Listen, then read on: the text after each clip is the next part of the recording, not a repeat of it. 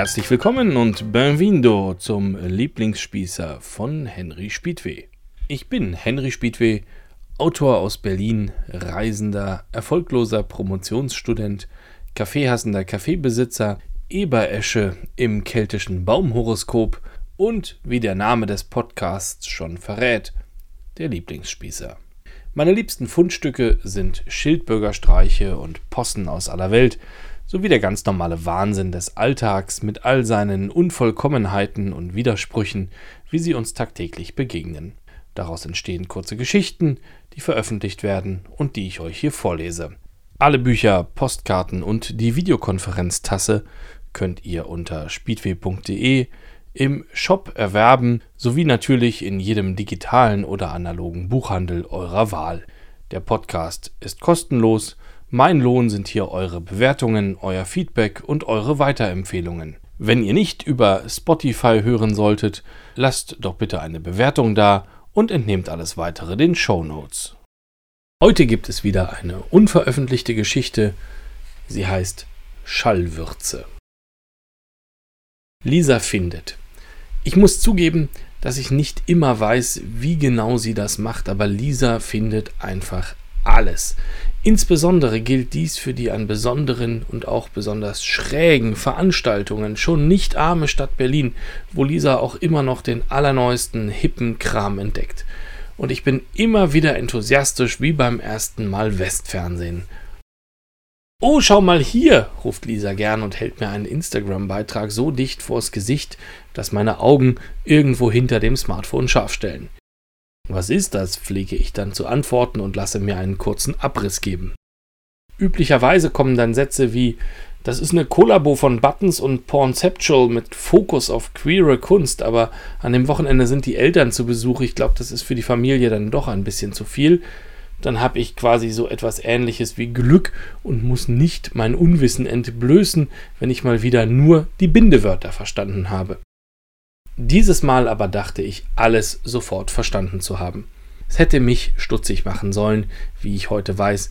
Unsere Freundin Gianni hatte diesmal ein Event gefunden, bei dem ein Vier-Gänge-Menü gereicht werde, wobei Musik zu einem multisensorischen Erlebnis führe. Die Klänge würden die Wahrnehmung von süß, sauer und bitter beeinflussen. Lisa hielt es mir wie immer zu dicht vors Gesicht und meine Begeisterungsreserven waren sofort angezapft. Ich hatte Hunger und ein Vier-Gänge-Menü kam mir gerade recht. Während der Wochen der Wartezeit zwischen Ankündigung und dem tatsächlichen Termin vergaß ich es dann allerdings auch wieder. Goethe hat über Berlin gesagt, es lebe hier ein so verwegener Menschenschlag beisammen, dass man mit der Delikatesse nicht weit reicht, sondern dass man Haare auf den Zähnen haben und mitunter etwas grob sein muss, um sich über Wasser zu halten. Das Völkchen besitzt viel Selbstvertrauen, ist mit Witz und Ironie gesegnet und nicht sparsam mit diesen Gaben. Nun, vortrefflicher könnte man die Marketingfähigkeiten der Aktionskünstler dieses Abends wirklich nicht beschreiben. Witz und Ironie. Am lang ersehnten Tag begeben wir uns in den Neuköllner Schillerkiez, aktuell eines der Epizentren für den wirklich angesagten Kram. Im leerstehenden Gewerberaum im Erdgeschoss eines Altbaus, Deckenhöhe 4 Meter, haben die Veranstalter Top Transdisciplinary Project Space an die Fassade geschrieben. Es sieht irgendwie so aus, als sei besonders viel Mühe in die Findung dieses Namens geflossen, denn die Organisatoren stehen sehr, sehr stolz davor, in ihren selbstgenähten Klamotten in Braun und Grün und Orange, wie man hier halt so aussieht. Transdisziplinärer Projektraum. Wow, Großer Wurf, denke ich noch und sehe die Gruppe vor meinem geistigen Auge eine ganze Nacht lang in einem verrauchten Hinterzimmer mit Rudi Dutschkes Starschnitt an der Wand darüber diskutieren. Wir werden alle bemüht auf Englisch begrüßt, obwohl akzentmäßig sofort klar ist, dass alle Beteiligten Deutsch sind. Der Eintritt erfolgt gegen eine freiwillige Spende in beliebiger Höhe die allerdings nicht ganz so freiwillig und beliebig ist, wie sich herausstellt. Innen erwartet uns ein Raum von weniger als 50 Quadratmetern, der praktisch möbelfrei daherkommt. Nur ein Graffito ziert die Wand Free the Pussy. Es sieht nicht zufällig aus und ich frage kurz, was genau die vier Gänge beinhalten. Alle sind deutsch, aber alle sprechen Englisch miteinander. Jeder einzelne sieht aus wie einem Lehrbuch für Hipstertum entsprungen. Man wird aufgefordert, einen Platz zu finden, was ich in einem offenen Raum ohne Möbel immer schwierig finde, wenn es auch noch Essen geben soll. Ein anderer Gast hat gerade den Fehler gemacht, nach einem Stuhl zu fragen und erntet gratis zu einem windschiefen, selbstgezimmerten Sitzmöbel noch rollende Augen, genervte Gesichter und den Kommentar, dass davon wirklich nicht viele da seien. Das lasse ich also sein. Wir richten uns so gut es geht auf dem ungewischten Boden an einer Mauer ein. Mangel ist Teil des Konzepts. Jeder bekommt jetzt einen Einweg-Bambusteller den er bitte mit seinem Namen zu versehen hat, damit alle vier Gänge davon gegessen werden können. Auf Malerkrepp schreiben wir dann auch noch den Namen an den von uns gewünschten Abstellort der Tellerchen. Das Ganze wird als Teil der sensorischen Erfahrung verkauft und wichtig für das Ritual, das wir kreieren wollen. Ich scheine der Einzige zu sein, der noch nicht voller Vorfreude darauf hinfiebert, den ganzen Abend mehrere Gänge von einem holzigen Einwegteller zu futtern, der aufgrund seiner Beschaffenheit absolut nicht leer gegessen werden kann. So tief sind die Furchen. Vermischung der Gänge ist also unausweichlich. Ich begebe mich zur Bar, wo eine überforderte Kraft in einem Plastik-Kuhfell-Imitat namenlosen warmen Wein ausschenkt, erneut gegen eine nicht freiwillige Spende in nicht freiwilliger Höhe. Der erste Gang wird serviert.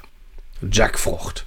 Ertränkt wurde das kleine Stück Jackfrucht, was jedem zugestanden wird, in einer unvernünftigen Menge fertig Currysoße, sodass alles vor allem nach Curry schmeckt, mit irgendetwas süß-sauer eingelegtem darunter. Getoppt wird das Gericht mit wirklich leckeren, darüber gestreuten, fertig im Supermarkt gekauften Röstzwiebeln. Parallel dazu beginnt der erste musikalische Gang. Sphärische Impro-Klänge kommen aus einer E-Gitarre, die mit einem Schlagzeugstab gespielt wird, einem Kinderkeyboard und in ein Mikro mit viel Verzerrer und Hall geatmete, unverständliche Sprechwinselei. Eine Frau sitzt an einem Synthesizer und hat dabei einen mit Alufolie umwickelten Pappbecher vor ihrem Mund, der aber überhaupt keine Rolle spielt, weil sie nicht singt. Vermutlich verstehe ich die politische Botschaft dahinter einfach nicht. Ich gebe mir aber alle Mühe, für mich selbst zu erfahren, wie der Krach den Geschmack meines Gerichts verändert. Testergebnis? Gar nicht. Das Ganze schmeckt nach süß-sauer mit Currysoße und Röstzwiebeln und wer das mag und dazu skurrile Atmosphäre gratis dabei, dem sei hiermit der Asia-Imbiss auf dem Bahnsteig der U2 im Bahnhof Zoo empfohlen. Riecht ähnlich, schmeckt ähnlich alle Passanten demonstrieren, dass dies hier wirklich die Hauptstadt der geplatzten Möglichkeiten ist, aber nach fünf Minuten ist man hier wieder weg und es kostet nur einen Bruchteil. Ernsthaft. Wie schon befürchtet, ist die Currysoße nicht aus den Rillen des Bambustellers herauszuessen. Ob Bambusteller dermal einst als große Errungenschaft unserer Zivilisation betrachtet werden, gleich neben dem Fußball-Freistoß-Spray oder der Ergänzungsbescheinigung zur Abgeschlossenheitsverfügung? Ich habe große Zweifel. Trost finde ich in noch mehr warmen Wein. Der zweite Gang kommt. Noch bissfester Dosenmais bildet das Bett für eine kleine Tiefkühlfrühlingsrolle.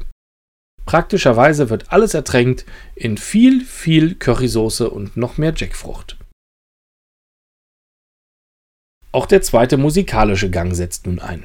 Eine Frau in auf links zu einem Oberteil umgenähten Jeanshosen hat einen Hut auf, an dem eine IKEA-Klemmleuchte hängt, die permanent blinkt. Außerhalb des Berliner S-Bahn-Rings halte ich dies ausschließlich in Nervenheilanstalten für tragbar.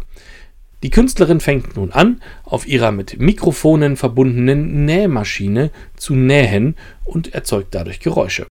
Sie bittet um Kleiderspenden aus dem Publikum, das äh, bereitwillig spendet, um sie zu verschönern, zum Beispiel indem sie Bart Simpson darauf näht, den sie als ihren Bruder lobpreist. Wohlgemerkt einen seit 30 Jahren nicht alternden zehnjährigen Zeichentrick-Rotzlöffel, der an Verzogenheit und Boshaftigkeit kaum zu überbieten ist. Gerade als ich erneut darüber nachdenke, ob der Schall etwas zur Würze des Essens beiträgt, wie auch der englische Titel der Veranstaltung Sonic Seasoning andeutet, also buchstäblich Schallwürze, und ich die Frage erneut mit Nein beantworten muss, verteilt die Näherin selbstgebaute Gerätschaften an Freiwillige im Publikum, die nun völlig unkoordiniert 90er Jahre Computerspielgeräusche zu allem beisteuern können. Es ist Krach. Einfach nur Krach. Es fehlt eigentlich nur noch, dass jemand so tut, als würde er am Plattenteller einer Mikrowelle drehen und damit Geräusche machen wie durch das Drehen einer Schallplatte. Aus meiner Sicht gelingt diese Veranstaltung ungefähr so wie feucht gewordenes Tischfeuerwerk. Alles ist irgendwie vorhersehbar, platt, laut, entsetzlich, kindisch, geizig und vor allem nicht zu Ende gedacht. Ergebnis? Riesen Applaus. Wir gehen und verpassen leider noch zwei Gänge der Currysoße von inzwischen weich werdenden Bambustellern. Ein ordentlicher Asia-Imbiss ist doch echt unschlagbar. Das war der Lieblingsspießer für heute. Text und Stimme von Henry Spiedweh, Ton und Schnitt von Lisa. Die Begrüßung war übrigens portugiesisch. Seid lieb zueinander.